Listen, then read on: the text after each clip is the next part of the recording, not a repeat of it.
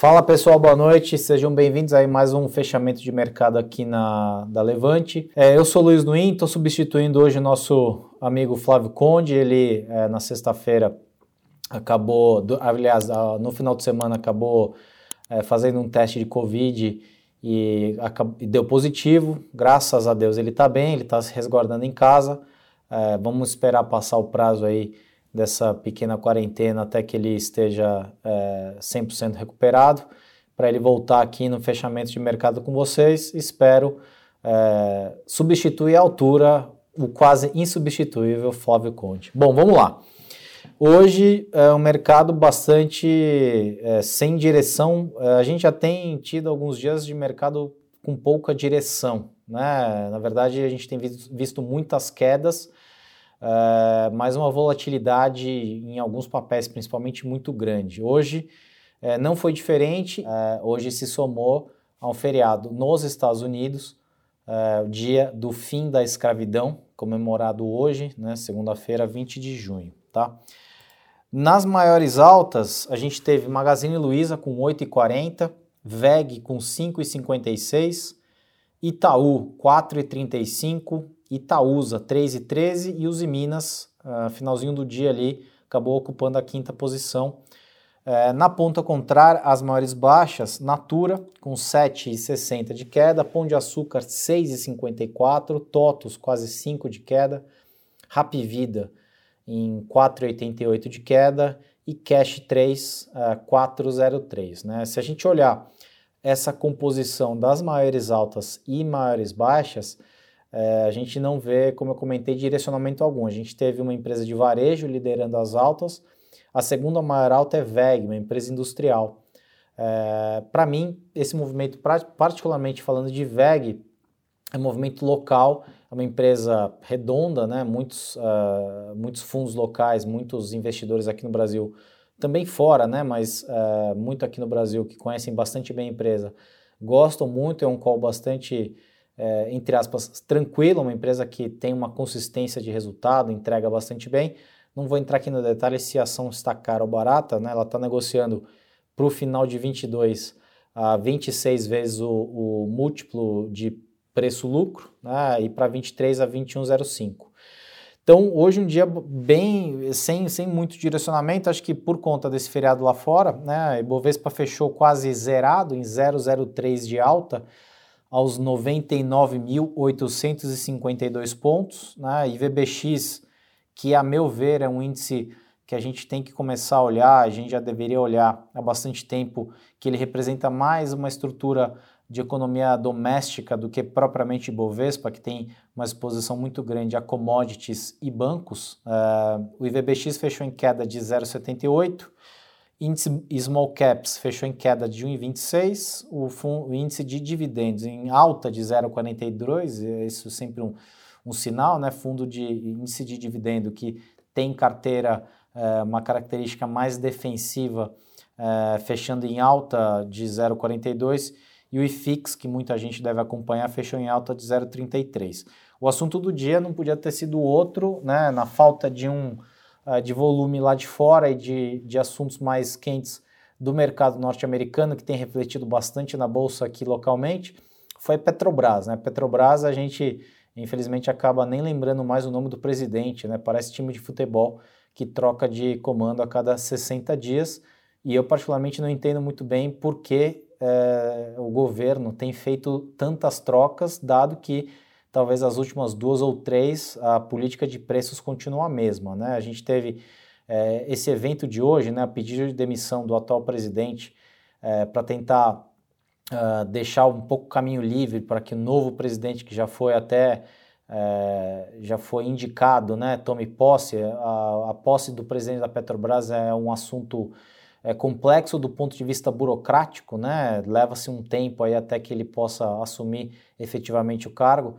O, o atual presidente, agora ex-presidente, acabou pedindo demissão hoje, um pouquinho antes do mercado abrir, e Petrobras abriu em queda de quase 5%, né? E ela se recuperou, fechando o dia em alta de, uh, deixa eu só confirmar, em alta de 1,14 aos 27,62, né? Então, a amplitude de valor da Petrobras ao longo do dia foi bastante grande, chegou a cair 5, 6% e fechou em alta de 1,14. Né? De novo, na esteira do anúncio de aumento de preços na sexta-feira passada, né, tanto para diesel quanto uh, ah, para gasolina, uh, a gente volta sempre com aqueles temores uh, de intervenção. Né? O Brasil efetivamente não define qual é o papel da Petrobras dentro da sociedade e a gente fica nesse movimento de uh, especulativo de se vai entrar um presidente, se vai trocar a política de preço, se vai ser paridade internacional, se vai haver um fundo de estabilização usando dividendos. Aí começam a surgir milhares e milhares de propostas, uh, principalmente dentro do legislativo, né? executivo fazendo as suas trocas uh, de cunho político, né? A gente está aí à beira de, de uma eleição e isso vai ter uma influência forte uh, nos rumos da eleição, né? Afinal de contas, a gente está falando de preço de combustível que uh, altera o preço não só do combustível que a gente coloca no nosso carro, mas de praticamente tudo que a gente consome, né? E boa parte dos alimentos e de outros produtos que a gente consome diariamente tem ali embutido um pouquinho desse preço de combustível. É, e aí o legislativo, tentando é, mostrar, entre aspas, algum trabalho, também fica criando uma série de medidas. É, o ponto é que são medidas, é, infelizmente, de curto prazo, né? elas são medidas paliativas. É, enquanto a gente não discutir efetivamente qual é o papel da Petrobras dentro da sociedade, a gente vai ficar eternamente é, no loop de novas políticas de curtíssimo prazo que vão remendar um problema e o problema vai continuar ali, tá? Bom, é isso. Bovespa perdeu os 100 mil pontos, né? A gente está, como eu falei, em 99.852. É, o terceiro dia, acho que em um mês, que a gente vê o Bovespa praticamente zerado no dia, né? Acho que dentro desse último mês é a terceira vez que eu vejo isso acontecer. Isso, na, claramente, para mim, é falta de direção, tá? É uma falta.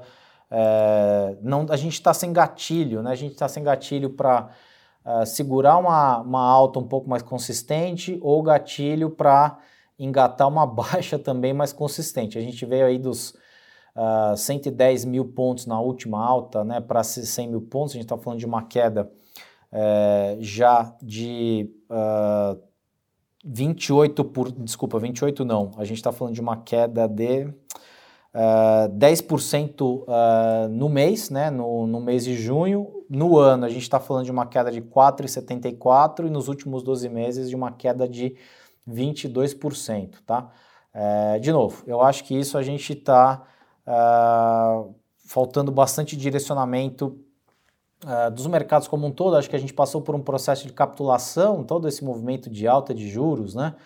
E é pico, não é? Vai terminar o ciclo, não vai? Isso tem afetado bastante, discursos um pouco contraditórios de, de, do, próprio, do próprio Banco Central, da nossa autoridade monetária.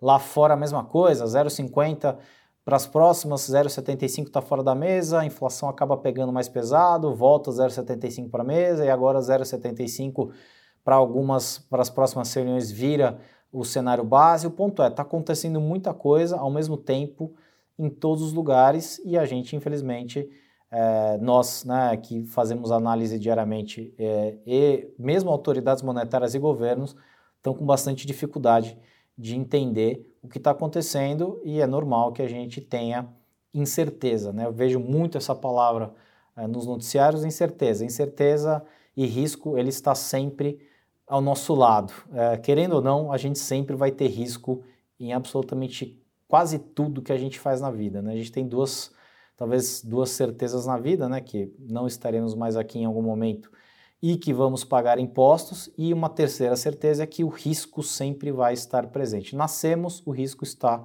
conosco, então a gente tem que, ah, na verdade, aprender a conviver da melhor forma com ele, tá? Vejo muita gente falando de bolsa, ah, acabou a bolsa. Não, não acabou. Na verdade, a gente tem sempre um chinelo para um pé cansado. Naquele momento, tem ativos que são melhores e tem ativos que são piores. É, basta a gente conseguir entender qual o ambiente que a gente está para fazer as melhores escolhas, tá? Deixa eu ver se tem mais alguma coisa aqui na pauta, pessoal. Não, a gente já falou do feriado lá fora, das maiores altas. Volume, só um, uma questão que chamou um pouco a atenção, não consegui identificar o que, que aconteceu, mas volume de CEMIG 4 é, superior cento, quase 130% a média dos últimos 30 dias, né?